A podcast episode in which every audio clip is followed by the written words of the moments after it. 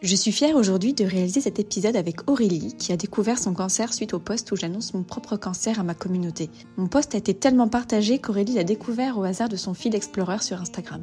On dit souvent que l'influence ne sauve pas des vies.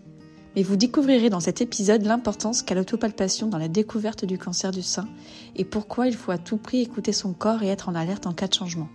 Nous avons par ailleurs la chance d'enregistrer cet épisode au Royal Champagne qui m'a proposé d'être de nouveau la marraine d'Octobre Rose. L'année dernière, nous avions réussi à récolter 5000 euros grâce à mon dessert préféré, la religieuse d'une brunette, et cette année, c'est Aurélie qui a inspiré son dessert préféré, le Saint-Honoré, également revisité par la chef pâtissière Claire Santos Lopez. Cette année, le Royal Champagne voit plus grand et va collecter 5 euros par nuitée, avec une possibilité de compléter le don au moment de la réservation, 5 euros pour chaque soin au spa, visage et corps, 1 euro pour chaque pâtisserie Saint-Honoré, 1 euro par coupe de champagne rosé, 1 euro pour le cocktail Peak in the New Black, créé pour l'occasion, d'ailleurs il est très très bon, et 1 euro pour chaque article du corner Octobre Rose de la boutique de l'hôtel. Bonjour Aurélie, je suis ravie de t'avoir à mon micro depuis le temps que je voulais faire un épisode de podcast avec toi pour parler du cancer du sang triple négatif que tu as eu. Mais d'abord, j'aimerais que tu puisses te présenter euh, pour les personnes qui ne te connaissent pas. Coucou Émilie, ben moi c'est Aurélie, donc j'habite à Paris, j'ai 36 ans, j'ai deux enfants, je suis avec mon chéri. Dans la vie, je crée des petits euh, pulls doudou. Et tu as aussi un autre boulot, tu bosses dans la com, c'est ça? Et je bosse aussi dans la com euh, de l'audiovisuel. Ça c'est un chouette métier. Est-ce que tu peux du coup nous raconter ce qui est arrivé avec le cancer et ben, l'histoire en fait euh, de ton cancer? Ouais, bah, sacrée histoire. Ben, en fait, ça part de toi, tout simplement. J'étais en bonne santé, j'allais très bien, tout allait très bien pour moi. J'étais sur Instagram un soir, j'étais en train de scroller tout mon, feed et je suis tombée sur ta photo où tu annonçais ton propre cancer. Donc j'ai cliqué dessus, j'ai vu la légende, etc. Et j'ai vu que tu parlais de que tu avais un cancer, etc. Donc déjà j'étais choquée. Tu parlais aussi d'autopalpation et je me suis dit, ah oui, donc euh, en fait à notre âge, on peut avoir un cancer. On a le même âge. On a le même âge, exactement. Enfin, pour moi, déjà, c'était fou d'avoir cette information. Euh, je ne l'avais pas. Et c'est resté dans un coin de ma tête. J'ai été quand même super euh, bah, touchée par ton histoire, mais en même temps, je me suis un petit peu approprié ça en me disant, mais waouh, ça pourrait être moi en vrai. Et je, l'ai gardé en tête. Et le lendemain, euh, je m'autopalpe, comme tu, le disais en fait. Et je commence par les ganglions. Donc très bizarre, parce que normalement, on, devrait faire la poitrine. Et j'ai commencé à mettre la, main dans, sous mon aisselle et je suis tombée sur deux gros ganglions. Et direct, je me suis inquiétée. Donc moi, panique à bord dans ma tête, je me suis direct dit j'ai un cancer. Est-ce que tu avais déjà senti quelque chose sur cette zone? Est-ce que tu savais déjà à quoi ressemblaient les ganglions ou pas du tout? Non, jamais. Enfin, il faut dire que je m'étais jamais euh, autopalpée ou quoi que ce soit, mais j'avais jamais eu de ganglions, enfin en tout cas pas ma connaissance. Là en fait c'était un vrai hasard parce que je les sentais pas. Ils étaient quand même assez gros et pas de douleur, rien du tout. Je l'ai fait parce que j'ai vu que tu parlais d'autopalpation. Donc panique, je me suis dit oh là là mais là j'ai un cancer c'est sûr et tout donc j'appelle euh, mon chéri en panique, il me dit mais n'importe quoi, rassure-toi, on peut avoir des ganglions euh. enfin c'est normal en fait d'avoir des ganglions. Pareil à ma meilleure copine et tout ça. Ils me disent bah écoute le plus simple va voir euh, appelle un docteur et comme ça tu vas consulter et puis on verra ce qui se passe quoi. Donc le lendemain j'ai eu un rendez-vous chez mon médecin traitant et donc du coup j'appelle le médecin traitant, il me donne un rendez-vous dès le lendemain. Donc je lui explique que je suis tombée sur deux ganglions, que j'ai peur d'avoir euh, un cancer du sein. Je lui dis que j'ai rien dans la poitrine, mais bon, je suis très inquiète. Il rigole un peu, il m'ausculte, il regarde, il dit oui, effectivement, il y a deux ganglions, on les sent, mais ça, ça peut être tout et n'importe quoi. Vous avez des petites griffures sur les mains, ça peut être votre chat qui vous a griffé et euh, vous avez des ganglions. Je me dis bon, bah ok. Donc je lui dis, mais c'est sûr à 100% que j'ai pas de cancer du sein. Et donc il lève les yeux en l'air, il souffle et puis il me dit bah à 99%. Du coup, je me suis quand même dit ouais, donc c'est pas 100% en vrai, je peux quand même avoir un cancer du sein quoi. Ah, tu t'es rassurée comme ça Ah ouais. En fait, c'est pas rassuré, mais je me suis dit, il est pas sûr. Enfin, il m'a pas dit euh, si pour lui j'avais rien du tout, tu vois. Donc je l'ai gardé en tête, mais je suis sortie de là sans rien, sans écho, sans rien. Je lui dis, mais je fais vraiment rien. Et il m'a dit, non, non, non, vous regardez juste que ça grossisse pas, mais il y a aucune raison que ça grossisse. Et ils vont disparaître, euh, même des fois où ça part au bout de 3-4 mois. Euh, ça partira comme c'est venu, ça ira très bien. Mais j'étais quand même vigilante. Donc à partir de ce jour-là, j'ai continué à m'autopalper tous les jours, poitrine et surveiller mes ganglions. Jusqu'au lendemain de Noël, je tombe sur une boule dans mon sein. Donc en fait, c'est venu un peu. Enfin, je pense que la boule dans le sein était déjà là, mais tellement petite qu'elle n'était pas vraiment palpable. Enfin, je sais pas trop comment. Tu vois ce que je veux dire C'est que normalement, tu En fait, elle devait être peut-être dans une partie du sein qui n'était pas. Euh, on peut pas toucher, quoi. Peut-être derrière, tu sais, au niveau de la glande mammaire, derrière, tu sais pas trop. Peut-être. Parce qu'en plus, j'ai une petite poitrine, donc normalement, j'aurais pu tomber dessus direct. Mais enfin, en tout cas, moi, je l'ai vu par les ganglions directement. C'est incroyable incroyable. Et du coup, quand je suis tombée sur la, petite boule dans le sein du même côté, je me suis dit non, mais là, euh, c'est trop. En fait, je peux pas avoir une boule dans le sein. Et là, ça devient important. Donc, j'ai essayé de trouver une gynécologue en urgence qui a accepté de me recevoir trois jours après parce qu'elle a vu que j'étais complètement paniquée et que voilà, euh, elle était professionnelle quoi. Et pareil, elle m'a ausculté et tout, donc elle m'a bien rassurée, vous inquiétez pas, euh, c'est quasiment sûr que vous n'avez rien. Mais par contre, contrairement à mon médecin traitant, elle m'a dit on va vérifier ce qu'il aurait dû faire en fait. Ouais, c'est bien. Ouais, bah, voilà. Tu, tu peux pas affirmer quelque chose sans le vérifier. Je trouve que l'examen clinique, il est pas non. Ça nous alerte, nous, parce qu'on n'est pas médecin quand on fait notre palpation. Tu trouves quelque chose, tu vas consulter, tu attends qu'on te le confirme via une image. Exactement. Tout à fait. Donc elle a été au bout, elle m'a dit écoutez, vous allez faire une écho. S'il voit qu'il y a un petit peu, enfin voilà, que c'est un petit peu euh, limite, il y aura peut-être une mammo et une biopsie par la suite, mais vous inquiétez pas, il y aura une écho, il y aura rien. Ok Sauf que bah, bien sûr, il n'y a pas eu rien du tout. J'ai passé l'écho, j'ai vu que le gars commençait un peu à tiquer. Tu l'as fait au bout de combien de temps ça du coup l'écho par rapport ah, à la découverte du hein. ganglion? ouais. Du coup, j'ai pas voulu perdre de temps parce qu'il y avait déjà toi c'était au mois d'octobre que tu novembre? Moi c'est le 1er novembre que j'ai annoncé. Voilà. Et moi, là, c'était déjà quand je suis allée voir le médecin, enfin la gynéco, c'était fin décembre. Avant Noël, c'est ça, je crois, ou après Noël? Le lendemain de Noël, ouais. Donc j'ai dû faire l'écho. Bah d'ailleurs, je, sais, c'était le 31 décembre, parce que c'était le, réveillon. Et d'ailleurs, je l'ai pas fêté parce que je, je, me suis dit, ok, c'est sûr que j'ai un cancer en fait. Donc euh, j'avais pas la tête à ça. Et il m'a dit, on va faire une mammo. Et là, la mammo, il m'a dit, bon, écoutez, euh, on va faire une biopsie. C'est là que j'ai compris bah, que ça pue un peu, quoi. Donc j'ai fait la biopsie aussi quelques jours après, je sais plus combien de temps après, ça a été assez rapide. Pour que finalement, le 17 janvier, on m'apprenne que bah, j'avais un cancer du sein, triple négatif et que mes ganglions étaient touchés. Ce que tu avais senti, c'était bien ça. C'était bien cancéreux c'était pas le chat. c'est un truc de fou. Ok, donc là, le 17 janvier, tu apprends que tu as un cancer. qui t'a fait l'annonce? Alors, l'annonce, elle a été encore. Déjà que c'est euh, hyper traumatisant, mais elle a été euh, encore plus euh, brute parce que bah, j'avais pas de retour de la biopsie. Ça faisait quand même hyper longtemps. Ça faisait trois, quasiment deux semaines et demie que tu l'avais ouais, fait deux semaines et demie. ouais, c'est ça. Du coup, je dis, bon, bah, c'est pas grave, j'appelle le labo. Moi, je vais pas attendre comme ça. Donc, j'appelle. J'ai la secrétaire au téléphone qui me dit, oui, pas de souci, je, vais je regarde votre dossier. Et puis là, je vois que son ton devient un petit peu. Elle est hésitante et elle me dit, je vous passe un docteur. Donc, elle me passe le docteur en ligne. Et là, ça a été direct. Elle m'a dit, écoutez, madame, vous avez plusieurs cellules cancéreuses, c'est assez grave, il faut consulter en urgence, quoi. Et donc, je suis restée comme ça, c'était un vendredi, donc t'as tout le week-end d'après. Vendredi, il était tard, en plus fin de journée. Et en fait, bah, je, je me suis complètement effondrée, je savais même pas quoi faire de cette information. J'ai raccroché, en plus, comme ça.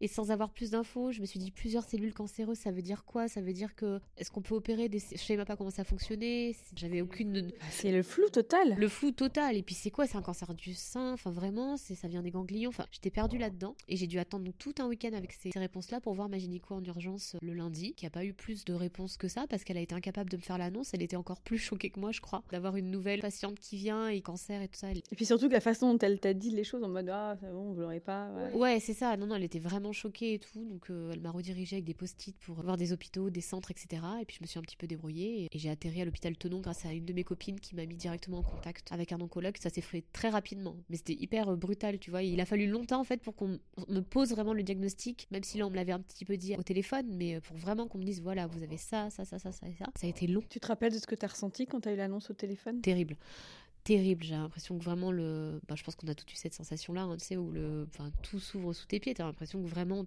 le ciel te tombe sur la tête. Mais en même temps, j'étais tellement persuadée pendant tout ce temps que j'avais un cancer du sein et que tout le monde me disait, bah, par bienveillance, c'est parce qu'ils voulaient pas aussi que j'ai ça et c'est normal. T'as rien, ça rien, t'as rien. C'est pas horrible. Enfin, c'est bizarre à dire, mais limite, je me suis dit, bah oui, enfin, en fait, je suis pas folle, j'ai quelque chose, quoi. T'as diagnostiqué quelque part. Ouais. On, a, posé le, le, le, doigt sur quelque chose que tu tracasses et que tu sentais au plus profond de toi que tu avais.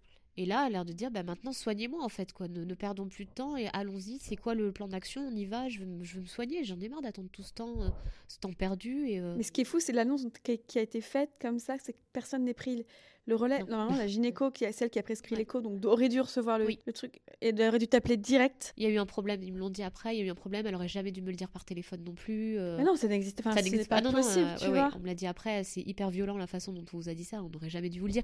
Moi, j'ai décortiqué ma biopsie euh, après quand j'ai été là à récupérer, parce que quand j'ai eu rendez-vous avec ma gynécologue, elle l'avait pas reçu non encore. Ah, c'est pour ça qu'elle l'avait pas encore reçu. Oui, donc j'ai dû, là je savais déjà à peu près, mais j'ai dû retourner au centre et j'ai décortiqué avec Google ma biopsie sur le chemin. Il y a pire truc et je voyais faire, tout en plus. et là oh là là mais qu'est-ce que c'est qu'est-ce que c'est? Et puis bon après j'étais pas non plus euh, pas médecin j'avais pas du tout de, de notion. J'avais vu triple négatif et je savais que toi tu avais un triple négatif donc j'avais quand même un petit peu compris hein, ce qui m'attendait. Mais euh, ouais enfin c'était hyper violent franchement. Il y a pas eu de ça a été vraiment un forage quoi. Et ton entourage ton mari il a réagi euh, Bah, il était autant choqué que moi parce que quand je lui ai dit ça par téléphone, il m'a dit mais attends mais, mais t'es sûr? Après on a essayé tout le week-end de se rassurer, de se rassurer. Tu vois, on disait ça se trouve on t'a pas parlé de tumeur, ils t'ont dit des cellules cancéreuses. On était vraiment à la, à la ramasse. Oui, tu cherches des mots en fait. Ça se trouve on va t'enlever, t'opérer, juste enlever les petites cellules et puis c'est bon, t'auras juste de la chirurgie et voilà. Bah non pas du tout. Et euh, non, non, on était vraiment un petit peu bah, sous le choc, hein, tous. Et euh, le week-end a été très long, il a été euh, super anxiogène. Enfin, tout le monde, on s'est tous dit, c'était terrible, super mal géré et super mal. Ouais. Heureusement que j'ai atterri par contre à Tenon assez rapidement, que ma copine m'a mis en connexion, parce que là, pour le coup, j'étais entre les mains d'un spécialiste, d'un ponte, etc. Donc, Donc là, tu t'es fait suivre en fait, dans un... tu étais prise en charge dans un, dans un parcours de soins. Exactement. Et là, et là tu t'es un peu laisser porter? Ben, Là, en fait, je leur ai dit clairement d'entrée, dites-moi exactement ce que j'ai, où j'en suis, enfin, avec ce qu'ils pouvaient avoir, hein, bien sûr, parce que tu peux jamais trop savoir, surtout que j'avais pas passé le TEP scan encore. Donc, tu vois, on te dit ce qu'on sait avec la biopsie, mais à ce moment-là, euh, tu sais pas vraiment dans ton corps ce qui se passe exactement. Mais ils m'ont dit, voilà, vous avez un cancer du sein, triple négatif, qui est très agressif, vous avez déjà au moins deux ganglions touchés. Donc, en fait, euh, il faut pas perdre de temps, quoi. Il va falloir euh, tout de suite attaquer par de la chimio. Ils m'ont expliqué le protocole classique, tu vois. Et la semaine d'après, dix jours maximum après, j'ai commencé ma première, première EC, quoi. Tu as eu quand la pose de ton pack? Tout de suite. Je crois que vraiment, euh, j'ai eu le rendez-vous avec l'oncologue. Je crois que deux jours après, j'ai eu le pack. Ah ouais? Ouais. Il y a eu les examens cardiaques et tout ça à faire et tout. Enfin, j'ai tout fait. Scintigraphie? Ouais. On a vraiment fait le, On a mis le paquet, quoi, pour que je sois prise. Enfin, je sois soignée le plus rapidement possible. Ah, c'est fou. J'ai une boucle raccourcie, je te dis, parce que ma copine était de l'hôpital, etc. Mais. Euh, non, mais ça a été rapide. Enfin, finalement, ça a été rapide après. T'as commencé quand la chimio? Est-ce que tu sais la date? Non, tu vois, il y en a qui se rappellent, je me rappelle même pas, je crois que j'ai complètement... Je me rappelle juste du 17 janvier l'annonce, mais du coup, bah c'est... Donc c'était dans, la foulée du coup. Oui, c'est dans la foulée. Hein. Donc début février, étais... maximum, t'étais avec chimio, quoi. Ah oui, oui, carrément, ouais, ouais. Mais euh, du coup, ouais, euh, je sais plus la date, je sais plus. Même si j'avais hâte, honnêtement, de commencer, j'avais très peur, mais j'avais hâte de commencer... Euh... Oui, on a toujours hâte, on a hâte, parce qu'en fait, on a hâte que ça dégage Exactement, cellules, en fait. mais mettez-moi un traitement et vite, et voilà. Tellement, en plus de voir, ça gros... enfin, j'avais l'impression après que ça grossissait, tu te fais mille et un film dans ta tête, et tu, tu veux être dans une boucle de soins, quoi. Est-ce que t'avais mal, toi, du tout, ou pas du tout? Aucune douleur. Même, même au niveau des ganglions? Aucune. Zéro, et puis même pas de gêne, j'ai envie de te dire, je, en fait, je ne les avais vraiment pas sentis. Et quand j'ai dit après, j'ai expliqué comment j'en étais venue à, à, à, sentir mes ganglions, et ils m'ont dit, mais ça se trouve, ils étaient là depuis euh, même euh, deux mois. Bon, peut-être pas non plus, euh, je sais pas combien de temps, parce qu'on sait que le triple négatif, il pardonne pas, quoi. Il est, il est rapide. Il est rapide, mais ils m'ont dit franchement au moins 2-3 mois. Hein. Tu... Ah, donc tu as eu ta biopsie, ce que donc tu as vu du coup ton KI 60. Donc KI. Euh... Ouais. C'est comment on dit? K... Ouais, KI 70 67 67. KI 67. KI 67. oh là là. Et tu vois, ouais, moi je, perds mes mots. KI 67, t'as raison. Ouais, et mon KI il était à 5. Bah, bizarre, ils m'ont mis à 50 et 60 après. Oui, ça change après, selon. Ouais. Ça peut changer. Enfin, c'était dans l'autre sens plutôt. 60, 60 et 50. 50. Ouais. Donc il a évolué, on va dire, rapidement et agressif, parce qu'ils disent qu'à partir de 10%, c'est agressif mais manière. Euh, on a connu pire pour des triplettes. Oui, on a connu pire, c'est clair. Mais en tout cas, euh, la tumeur était pas grosse. Enfin, tout est. Euh, voilà, mais en tout cas, elle faisait moins de 2 cm, donc elle était pas grosse. Mais on a su après qu'il avait quand même déjà touché 4 ganglions. C'est énorme. Donc, alors, donc, comment s'est passé du coup ton traitement? Tu as eu. On, répète que là, on est début 2021. Donc, on est encore sur l'ancien traitement qu'on avait pour les triples négatifs, c'est-à-dire les 4C et les 12 taxols. Ouais avant de se faire opérer. Tu peux nous raconter, donc tu as eu, as eu, ces, as eu ces, ces chimios, ça s'est bien ça s'est passé comment? J'ai eu ça, ouais. Ça s'est passé, les EC ont été compliqués, franchement euh, traumatisantes même je dirais aussi. j'ai été alitée euh, plusieurs jours hein, lorsque ouais, ça a été compliqué. Surtout la deuxième EC, là où est-ce que j'ai commencé à perdre tous mes cheveux, j'étais extrêmement mal. Tu, tu, tu, te retournes dans ton lit, tu as des cheveux de partout. Enfin, c'était vraiment, j'avais pas voulu les couper. J'avais les cheveux super longs. les cheveux longs. Et je m'étais dit non, je les coupe pas parce que dans ma tête, je me suis dit on sait jamais, ils tomberont peut-être pas. on est un peu naïf des fois. On, ouais, on s'accroche à des choses. Petit euh, tu sais, le cerveau il est intelligent des fois pour te protéger. Et bon, bah si, hein, carrément. Quand j'ai commencé à avoir tous ces cheveux, je me suis dit allez hop, on tourne tout, euh, on coupe. Mais je voulais pas faire une petite euh, coupe entre deux parce que non, je me suis dit, je passerai directement s'il y a besoin, mais bon, oui, bien sûr qu'il y a eu besoin de tout, euh, tout raser. Et euh, voilà, donc les EC ont été très, très, très, très euh, compliqués, psychologiquement, physiquement. Ouais, c'est vrai que la maladie, en plus, elle commence par ça. Donc elle commence par le dur. À l'époque, c'était ça. C'est vraiment terrible. C'est vraiment terrible. Je me suis dit, waouh, mais là, franchement, c'est, ouais, ça, t'as pas de mots. Hein. En fait, là, c'est la chimio qui rend malade. C'est la chimio qui rend malade, et puis vraiment qui rend malade. Enfin, moi, je me rappelle que j'avais mal dans tout mon corps. J'avais mal aux os de mes pommettes. Oh je ressentais ma peau. Enfin, vraiment des, des choses ouais, incroyables. Du coup, quand je suis passée sous Taxol, ben, ça allait beaucoup mieux. Là, c'était pas le même rythme. Hein. Voilà, s'amuse. Donc ouais, bon, ben, c'est vrai que c'est fou, ça reste une chimio, mais en tout cas, le, la vie est beaucoup moins impactée, quoi. C'est de quoi je parle. Hein. Donc j'ai eu ça, et ensuite, euh, bah, l'opération. T'as eu quoi comme opération Donc ils m'ont dit tumérectomie. Pourquoi ils t'ont dit ça du coup? Parce que, j'avais une petite tumeur. Ouais. Euh, je crois que c'est en dessous de 2 ou je sais plus quoi, ils proposaient pas de mastectomie. Ils essaient de préserver un max les, euh, les tissus sains, etc. Ça a été longtemps dans ma tête. Je me suis dit, est-ce que j'enlève? Est-ce que. Bon, bref. Donc l'opération s'est quand même assez bien passée. Ils m'ont fait aussi un retrait de la chaîne euh, ganglionnaire. Donc j'ai eu un curage. T'as eu un retrait complet? T'as eu un curage axillaire? Ouais, j'ai eu un curage axillaire. Et parce que du coup, t'as eu des ganglions touchés. Bah donc oui. généralement, c'est ce qu'ils font quand t'as. Et c'est là, du coup, après l'anapathe, donc le retour opération, où est-ce qu'on voit bah, ce qui se passe dans le corps. Donc j'avais bien, bien répondu à la, à la chimio. Sur les images et tout, c'était incroyable. Enfin, écoutez, mon onco, il me dit, il n'y a plus rien. Il restait, je crois, 2 mm, comme ça, euh, vraiment Ah oui. mini. Et euh, je lui dis, ah oui, mais il reste quand même 2 mm. Il me dit, non, non, mais c'est cicatriciel, à mon avis, il n'y a, y a plus rien. Les ganglions étaient encore là, mais euh, pour eux, enfin, il y avait plus de. Enfin, ils étaient sûrs qu'il y avait plus de cellules cancéreuses à l'intérieur. Donc on était quand même bien parti, à tel point qu'il m'a carrément retiré le pack, alors que normalement, on l'enlève pas du tout. euh, Enfin, surtout pour les triple négatifs, on l'enlève pas tout de suite, quoi. Non, normalement, non. Enfin voilà, il était hyper confiant, donc je l'étais aussi. hein. Je me suis dit purée. Et puis euh, d'entrée, quand j'avais fait les EC, j'avais vu ça qui m'avait boosté aussi. Je sentais plus euh, les ganglions, enfin direct quoi. Ah oui Ouais, je me suis dit waouh, euh, franchement, euh, ouais, je sais pourquoi je le fais. Bon, sauf qu'en fait, mauvaise surprise dès que dès qu'on a eu le retour d'un appât, je me rappelle plus comment on appelle ça. Tu sais, il y a les scores. euh, Oui, RCB2 RC... voilà, j'étais. RCB et j'étais RCB 2. Donc là, le choc, parce que je pensais être RCB 0 ou 1. Et RCB 2, en fait, j'avais encore deux ganglions d'atteint. Et euh, ma tumeur, le temps que je me fasse opérer, qui était toute petite, elle était revenue à presque. Elle est passée de. à 9 mm. Bon, c'est pas énorme, mais ça avait quand même regrossi. Donc, euh, bon, bah voilà. Tu sais, moi j'étais RCB2 aussi. hein. Oui, bah je me rappelle. Il me restait 20% de tumeur. Je me rappelle, euh, c'est ça. En fait, ce score, et c'est un score qui est là, mais qui est pas forcément. Et je connais des femmes qui étaient RCB 0, Oui, et qui ont rechuté après. qui ont récidivé, et c'était fatal derrière. Donc en fait, ce que je veux dire, c'est que c'est un score, c'est pour donner des choses comme le KI, tu vois ce que je veux Ouais. dire? Oui, c'est Pas ouais. forcément euh, pour ça que c'est un score de mauvaise chance. Mais je suis contente, enfin, je, suis d'accord- Oui. je suis d'accord avec toi. Ah, Ça m'avait fait un choc aussi quand j'avais vu que c'était. Tu te dis, non, mais en fait, il est toujours. Enfin, Ah ouais. mais ils te l'ont enlevé. Enfin, je veux dire, le ganglion était parti et il avait. Ouais. Ouais. Mais bon, tu vois, c'est quand même. euh, ça- oui, après, ça veut rien dire. Comme tu dis, c'est pas figé, ça dépend des personnes. Mais en tout cas, moi, il m'avait dit, avec mon profil, quand ça touche les ganglions, etc. Déjà, c'est pas. ouais, chaque cas est différent. Il y a aussi des personnes qui s'en sortent avec les ganglions touchés, c'est important de le dire. Parce que Oui, c'était c'est mon truc important tout de le le long, dire. de Ah bah. regarder et de me dire, euh, je suis foutu avec des ganglions. Mais il peut aussi y avoir des, des bonnes rémissions, donc euh, il faut pas non plus se braquer là-dessus. Et chaque cas est différent. Et chaque cas est différent. Mais bon, en tout cas, là, il m'a dit c'est moyen, quoi. Vu qu'il y a eu un traitement à pas fonctionné non plus comme on pensait, plus les ganglions atteints, on va continuer, quoi, le traitement. C'est pour ça que je suis passée après. euh, Enfin, il y a eu les rayons et euh, le Xeloda. T'as eu donc il y a eu 25 euh, rayons, 5 semaines? J'en ai eu plus, moi, 33. 33 Ah oui, il y a eu, ça dépend, ça dépend des protocoles, ok. Ouais. Ah oui, oui, de toute façon, t'avais les ganglions, donc Les ganglions. 33. Donc 33. Et après Xeloda, Le Xeloda. t'es rentré en essai clinique pour le Je suis rentrée dans l'essai clinique euh, comme toi, donc je suis passée à la salpêtrière. J'ai quitté Tenon pour la salpêtrière. Euh, je suis très contente de où je suis suivie aussi actuellement. Et puis voilà, et puis du coup, euh, Donc, donc, les- faut rappeler juste le contexte de l'essai clinique. Oui. À l'époque, c'était un essai clinique pour savoir si le Xeloda, donc la chimie orale qui était donnée habituellement triple négatif, où il restait du résidu tumoral après la napate, était, le bénéfice était mieux avoir du Xeloda ou de C'était deux conjugaisons d'immunothérapie, nivolumab et une autre hypo. Ouais, Une autre. Il faut savoir aussi que l'essai clinique a été stoppé fin 2021 suite au fait qu'il y a eu des personnes qui étaient incluses dans, cette, dans cet essai clinique qui ont eu, des, qui ont, qui ont eu l'immunothérapie et qui ont fait des cas de myocardite. Et donc ils ont tout arrêté pour éviter euh, d'aggraver les cas. Et voilà. Donc nous, par contre, on a continué d'être suivis parce qu'on était euh, dans le bras de Xeloda. La branche Xeloda. Ouais. C'était pour expliquer juste aux personnes qui nous écoutent pour, euh, pourquoi tu as eu le Xeloda et tout, le, tout le contexte autour. Ouais, de toute façon, le Xeloda, du coup, on l'aurait eu, ben, quoi qu'il arrive. Quoi qu'il arrive. Mais là, on bénéficie. On n'avait pas une perte de chance. Exactement. de chance. Mais en plus, on bénéficiait, moi, c'est pour ça que j'étais intéressée d'un suivi ultra euh, rapproché, en fait. Et pour le coup, euh, c'est ce qui m'a. bah, comment dire, ça m'a vachement aidé parce que c'est lors d'un contrôle de, ce, de l'essai clinique avec l'écho qu'on s'est rendu compte que deux mois après euh, l'arrêt du Xeloda, j'ai fait une rechute euh, dans le sein, Donc dans le même sein. dans le même sein. Et j'aurais pas eu cet écho-là. Je sais pas quels sont les contrôles, en fait, classiques.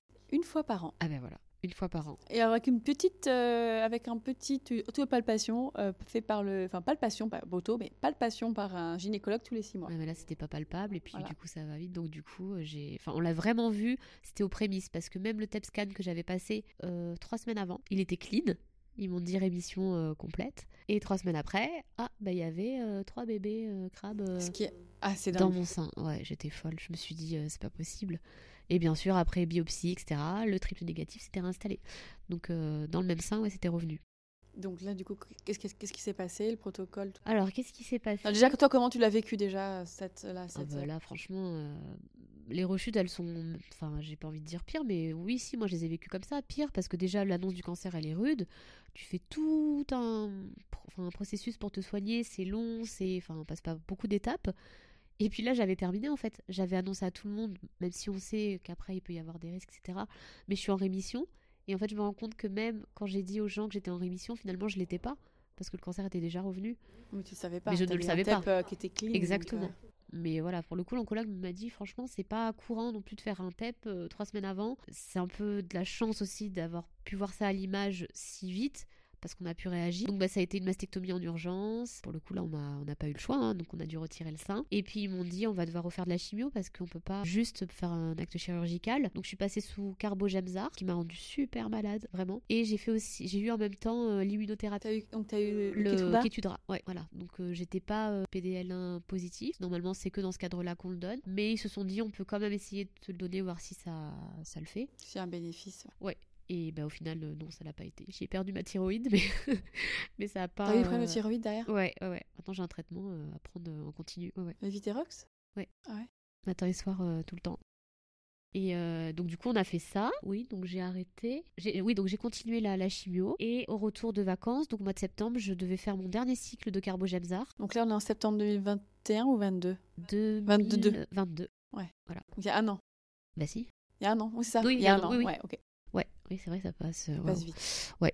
Et voilà, donc je, je devais terminer. Et euh, pareil, l'oncologue m'a dit bon, c'est revenu dans le sein, c'était petit, on l'a vu tout de suite, on a fait la chirurgie, on a fait les traitements qu'il fallait après. On a réussi à lui couper la tête, quoi. Bah, je l'espérais aussi. Et euh, j'allais terminer donc du coup mon, mes cycles. Et, et sous la douche, et bah, je vois que près de la mastèque, j'ai un petit bouton, euh, rien de bien fou, hein, vraiment un petit bouton de rien du tout. Et j'avais vu dans le groupe des triplettes qu'on pouvait récidiver par euh, nodule de perméation. Et donc, bah, pareil, je commence à me dire, bon, bah, c'est sûr, c'est un nodule de perméation. donc, j'en parle à l'oncologue, je lui dis, voilà, je crois que j'ai un nodule de perméation, etc. Il regarde, il me dit, non, non, non, ça ressemble pas à ça. C'est comme un- une piqûre de moustique, normalement. Là, ça ressemblait pas à une piqûre de moustique, c'était un petit bouton blanc, un petit truc euh, basique, quoi. Et en fait, faut pas expliquer juste les nodules de perméation, c'est la récidive locale euh, sur le Sur la peau, Sur la le peau. tissu de la peau, ouais. Et que euh, on a on s'est rendu compte d'ailleurs en plusieurs triplettes qu'en fait, il n'y en a pas un qui ressemble à l'autre. Pas du tout, exactement. Et c'est ça qui est encore plus vicieux que ce Ah ouais. cancer, c'est qu'en fait, Ouais. un simple bouton de moustique en fait peut être aussi une récidive locale Ouais. ou pas.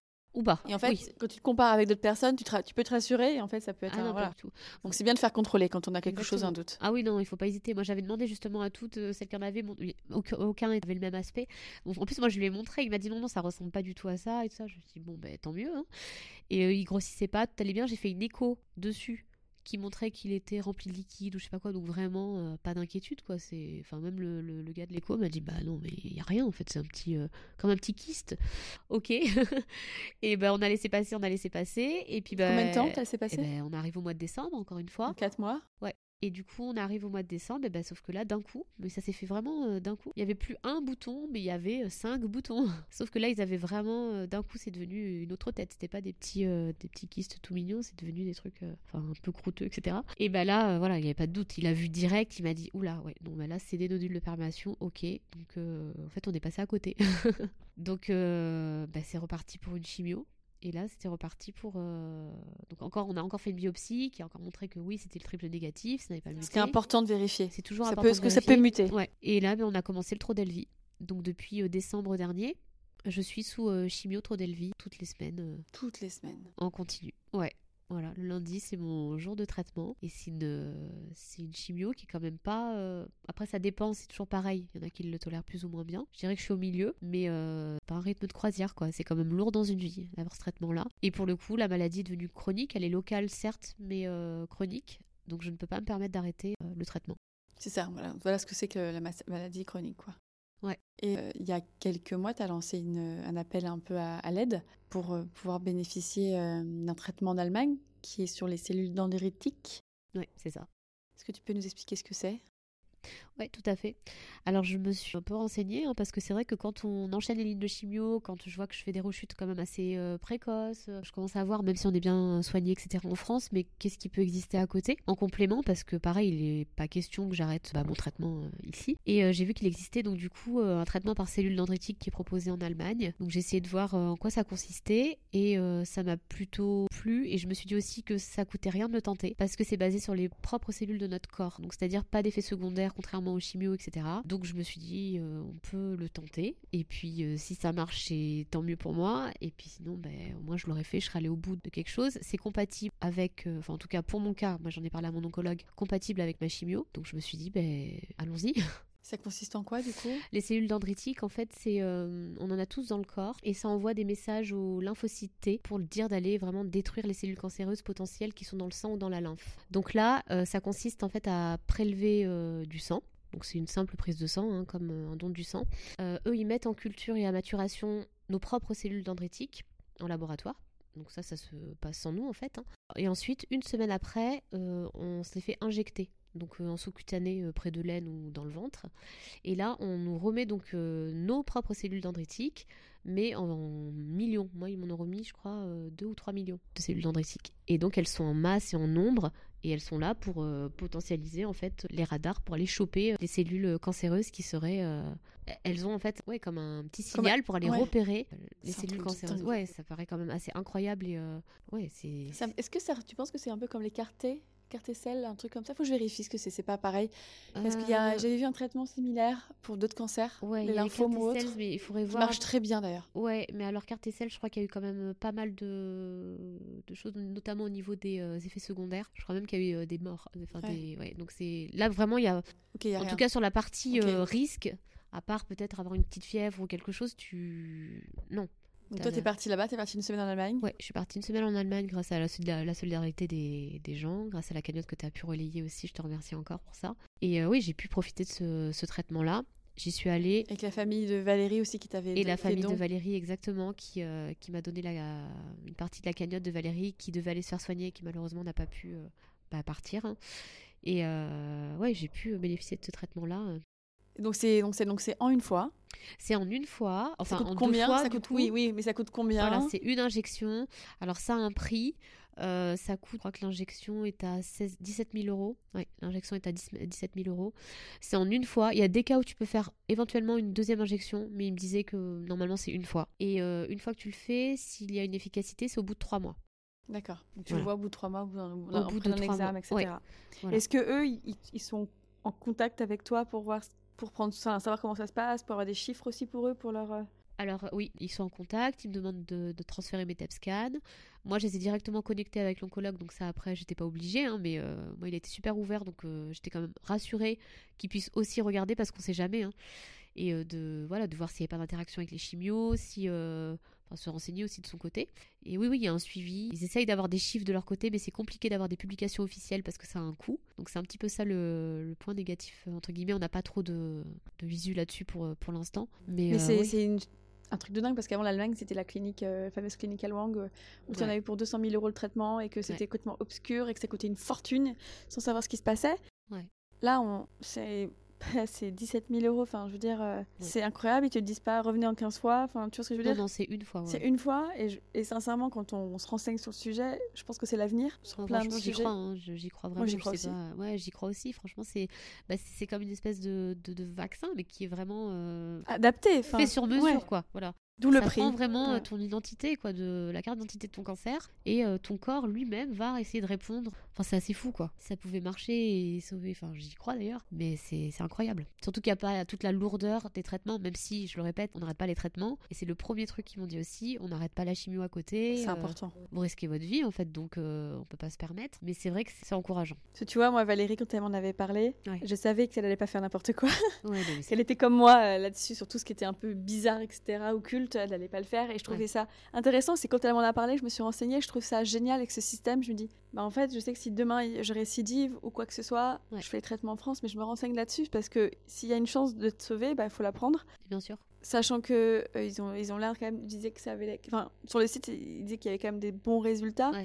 Mais si ça peut te permettre c'est effectivement de, de, bah, de, de sauver l'espoir, tu le prends en fait. Bah, c'est clair.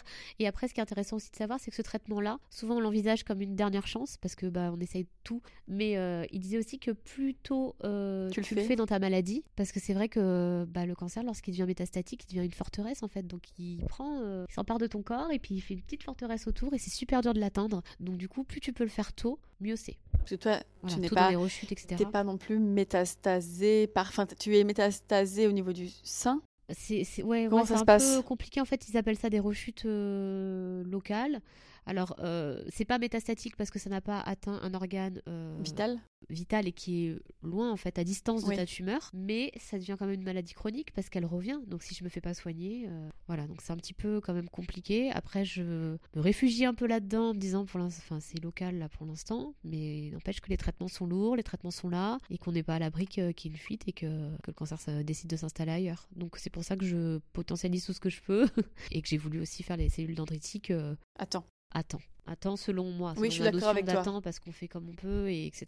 Et je l'aurais certainement fait aussi en dernière chance. Je peux comprendre aussi qu'on le fasse. Mais Et elle, n'hésitait pas trop, puis elle ne le connaissait pas, euh, Valérie, à l'époque. Exactement. Mais je pense que c'est important de l'avoir en notion aussi que il faut pas toujours attendre euh, vraiment euh, que ça soit euh, plus compliqué quoi. Et pas non plus le faire en première intention, comme d'autres. Euh, J'ai déjà vu des cagnottes arriver, euh, me demander de partager des cagnottes euh, sur le sujet, et j'avoue que moi, personnellement, ça me met mal à l'aise. Ouais, ouais, je- Sachant qu'en France, on a quand même bien sûr. des super traitements, parce que toi et moi, on était en traité il y a quasiment trois ans. C'était n'était pas le même traitement qu'on donne aux triple négatifs aujourd'hui. Maintenant, elles ont euh, le Keytruda, Ouais. l'immunothérapie, avec en- du carbo, carbotaxol des Ouais, fois. carbotaxol. hein, ouais. Euh, Et c'est des choses que nous, on n'avait pas, en fait. Et Non, ça a montré tout. son Ouais, efficacité selon les personnes. Et il faut capitaliser sur ça. Euh, Il y a eu aussi le Trodelvy qui est arrivé. Euh, moi, j'ai une amie qui a eu un... genre, à qui je pense et que j'aimerais bien interviewer, qui m'écoutera peut-être, Julia, euh, qui a eu le Keytruda et euh, qui a répondu totalement, etc., à la chimio. Et je me dis, elle n'aurait pas eu la même chose il y a trois ans. Comme moi, peut-être que j'aurais répondu à, à 100%. euh, Ouais. si à voilà, si je l'avais toléré bien sûr, mais on ne sait jamais. Mais ce que je veux dire, c'est que quand vous oui. découvrez un cancer, faites confiance aussi à la médecine française, parce qu'on a de la chance en France de ne pas payer nos traitements, voilà, grâce à la sécurité sociale. Enfin, c'est quand même nos traitements, c'est nous qui le payons avec nos impôts, etc. Mais c'est incroyable qu'on ait cette chance-là. On n'est pas aux États-Unis, où on doit demander à notre assurance de prendre en charge les TEP scans, euh, où on se fait denied, où on n'a pas accès, voilà, Qui coûte une fortune. comme on avait parlé dans l'épisode avec, euh, avec Perrine euh, il y a deux ans et, et demi.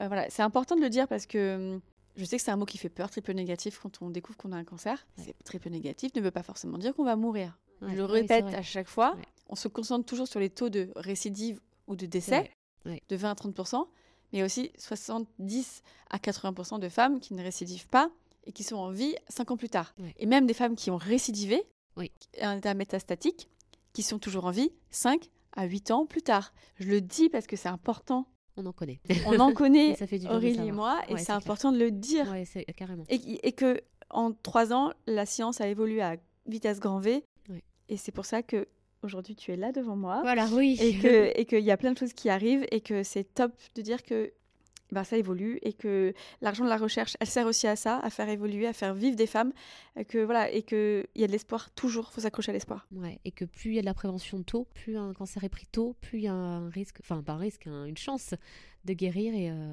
voilà. Et une petite question plutôt perso, euh, comment tu, ça se passe toi avec tes enfants euh, sur la maladie, est-ce qu'ils sont au courant que tu es malade? Est-ce que tu as quelque chose dont tu as parlé avec eux au début ou pas du tout? Ils sont au courant de tout. J'ai été complètement transparente avec mes enfants. Enfin, c'est vraiment quelque chose pour moi qui, bah, qui emporte en fait toute la famille. hein. Donc euh, j'ai voulu vraiment être transparente avec eux. Bon, alors avec des mots d'enfant, c'est vrai que pour le coup, euh, maintenant ils grandissent parce que ça fait trois ans. ils avaient, ils avaient quel âge à l'époque? Euh, C'était il y a trois ans, donc mon fils avait trois ans et ma fille avait six ans. Ouais, non, bah, pas tout à fait, ouais. Donc du coup, voilà, je leur ai dit bah, que j'étais malade, qu'il allait falloir que je me soigne, je leur ai expliqué que j'allais perdre mes cheveux, etc. Tout que ça arrivait vite, donc maman, elle a perdu ses cheveux en pas longtemps, donc je voulais quand même qu'ils soient... Ils ont été là hein, pour euh, me couper les cheveux, etc. On a fait ça de façon... euh, Enfin, c'était assez... euh, Ça, ça reste un beau souvenir en fait, parce qu'ils étaient là, même si derrière il y avait beaucoup de... D'émotion. Ouais, d'émotions et puis de lourdeur et tout, mais ils ont beaucoup aidé à alléger les choses. Et non, ils sont au courant de lorsque je vais me faire soigner. Bah, pourtant, je pourrais leur cacher parce qu'ils vont à l'école, mais ils savent que le lundi, maman elle va faire son traitement, que le soir, elle est un petit peu plus fatiguée. Et puis, euh, bah, on s'adapte, on continue notre vie, euh, on continue les activités dans tous les sens, on, on s'adapte comme on peut. Et, euh, et moi, c'est ça qui me fait du bien, de voir que le cancer, il prend pas tout en fait. T'arrives du coup à avoir à, à peu près une vie normale avec tes enfants? J'arrive à avoir une vie, euh, oui, à peu près normale. Alors avec des périodes où je suis fatiguée, peut-être plus qu'une maman classique entre guillemets, mais j'arrive à maintenir ma vie. J'ai mes week-ends, je suis, je fais plein de choses avec mes enfants, je pars en vacances, voilà. Et je compte leur offrir encore plein de de beaux souvenirs. Donc, euh, ouais, j'arrive à maintenir ma vie euh, et c'est ça qui me, bah, qui me pousse à continuer à faire ce que je fais. Vraiment de me soigner. Je sais pourquoi en fait, pourquoi je me soigne. Et au niveau des proches, est-ce que ça a été compliqué quand tu. Est-ce qu'il y en a qui comprennent ou parce que c'est pas évident. Enfin, je veux dire, pour beaucoup, le cancer du sein se soigne très bien. Ouais. comment ça se passe? Parce que tu quand même jeune, etc. Donc peut-être que tu as entendu des discours, bah, tu es jeune, c'est bon, ça se soigne bien. Ou... Bah, avec les proches, en fait, il y a tout. je pense que je suis quand même assez bien entourée. Donc ça c'est bien, je peux quand même parler librement de, des choses avec mes proches. Et, euh, Pas de tabou. Non, pas de tabou. Après, il y a des. C'est pas une question de tabou, mais c'est vrai qu'il y, a des sujets qui sont plus difficiles. Lorsque j'ai récidivé, bah, on parle plus d'un cancer pour lequel je me soigne et potentiellement je me guéris. Là, on parle d'un cancer euh, qui devient chronique. Donc, euh, c'est vrai que c'était pas la même façon de, voir les choses. Euh, moi, lorsque j'ai fait ma, ma, deuxième rechute, là, j'ai eu. Enfin, je j'étais pas bien du tout. Je me suis complètement isolée de tout le monde. J'ai plus parlé à personne pendant deux mois. Je me voyais mourir, en fait, dans les deux mois qu'elle est suit. Enfin, c'était vraiment euh, super rude, donc je me suis vachement renfermée. Mais on continue à parler de la maladie, on continue à rigoler de ma perruque de travers, euh, des trucs comme ça. il faut rire, il faut savoir rire de tout. Voilà, on rigole de tout, mais euh, on va pas non plus voilà, lorsqu'il s'agit de, de, choses plus rudes que j'ai à dire, je vais pas en parler forcément à mes proches parce que bah, ça peut être. bah, c'est dur à entendre en fait, donc je trouve d'autres oreilles. Mais cet équilibre-là me va en fait. Voilà, je rigole avec mes amis, je sais qu'ils sont là si j'ai besoin. Et quand j'ai besoin d'aller un petit peu plus en profondeur sur des choses un petit peu plus euh, peut-être dures à entendre pour les proches, bah, je trouve euh, d'autres, d'autres, d'autres oreilles, euh, d'autres personnes à qui, à qui en parler. Tu vois un psy? Non, alors je vois pas un psy. J'avais hésité, pourquoi pas? Mais c'est vrai que souvent on te le propose à l'hôpital et je fuis un peu l'hôpital. Je fais mes traitements et puis après, allez, salut Donc là, ça va, mais non, j'ai, des, j'ai mes copines qui sont, notamment ma copine Virginie, qui a la même maladie que moi et on fait plein de choses ensemble et on rigole et on parle de tout et ça fait du bien en fait. Voilà, avoir quelqu'un avec qui je peux tout dire, puis tu comprise trash et comprise. Parce que même si tu as les meilleurs amis, la meilleure maman, le meilleur chéri, bah c'est hyper compliqué, tu vois. tu veux les préserver aussi, je pense. On veut un peu les préserver et puis c'est dur aussi de se parler de ça. Donc ça peut en enfoncer un. Enfin, donc euh, ouais, c'est bien aussi euh, de voilà, d'avoir d'autres oreilles et de. Mais bon, je suis, euh, je suis bien. Je suis très bien entourée des, des personnes que j'ai autour de moi. Et ça, c'est cool. Ouais. Et euh, là, du coup, ton état d'esprit actuellement, donc là, tu es, euh, en attente du coup de savoir comment va se passer l'examen pour savoir, tu auras les résultats du coup de, de, de traitement là? Ouais, exactement. J'attends pour les cellules dendritiques, donc je devrais savoir au mois de, bah, à partir de novembre à peu près, hein, pour mes prochains TEP, ce que ça donne. Je suis aussi en attente d'autres choses, mais bon, je suis jamais tranquille. À chaque fois que je passe un TEP, il y a toujours quelque chose qui est alarmant, puis la fois d'après, oh non, ça allait en fait, et puis la fois d'après, c'est autre chose. Là, j'ai fait une biopsie parce qu'on ne sait pas si euh, y a un nouveau ganglion qui serait touché ou pas. On attend. voilà, ça a été encore un. À chaque fois, c'est euh, tu te reprends une claque en fait en disant c'est pas vrai. Là, je suis confortable dans un traitement, je suis bien, laissez-moi là-dedans quoi, c'est bon. Donc euh, je je ralentis, j'essaie de pas trop y penser, on va voir ce que ça donne et puis euh, en espérant que ça soit une fausse alerte. Si ça l'est pas, bah, j'ai déjà un plan d'attaque avec la radiothérapie ou autre. Donc ça m'aide quand même à me dire au cas où t'as quelque chose. C'est l'inconnu qui est dur. Hein. Te dire qu'est-ce qui reste, qu'est-ce que je fais après. Quand t'as un plan d'attaque, tu le vis un peu mieux. Mais pour l'instant, voilà, je, vais, je pars sur une fausse alerte. Mon cerveau me dit ça. voilà. Et euh, là, aujourd'hui, on est au Royal Champagne euh, à Reims. Enfin, dans la campagne de Reims pour euh, Octobre Heureuse, donc la campagne qu'on a, que moi j'avais lancée avec eux l'année dernière pour sensibiliser et récolter des fonds. Cette année, on va plus loin, donc j'expliquerai, j'explique du coup dans la bande-annonce pourquoi. Et là, du coup, j'ai voulu s'associer avec toi pour, pour que tu puisses créer ton dessert euh, avec Claire, la chef pâtissière euh, du Royal Champagne. Est-ce que tu peux nous raconter, toi, pourquoi est-ce que c'est important aussi, Octobre Rose? Alors Octobre Rose pour moi c'est important parce que tout simplement ça met en lumière une maladie bah, qui est un fléau hein, quand même pour, euh, bah, pour tout le monde. On dit pour les femmes, déjà pas que pour les femmes parce que certains hommes sont touchés, mais dans tous les cas de toute façon on a toute euh, une femme, la femme de sa vie dans sa vie. Donc euh, il faut de la prévention. C'est important pour moi parce que je pense qu'il faut mettre encore plus l'accent sur les personnes jeunes, sur les personnes allaitantes, sur tous les, clichés un peu qu'on a en tête avec un peu le statut de protection non, tu es jeune, tu n'auras pas de cancer. Non, tu allaites, tu n'auras pas de cancer. C'est faux. Euh, voilà, moi j'étais jeune, je suis toujours jeune. J'ai allaité mes deux enfants, j'ai jamais bu une goutte d'alcool de ma vie. Je suis témoin, je suis témoin, ne bois pas Voilà, tu es témoin, un mocktail à fond. Euh, j'ai toujours eu une bonne hygiène de vie et j'étais malade.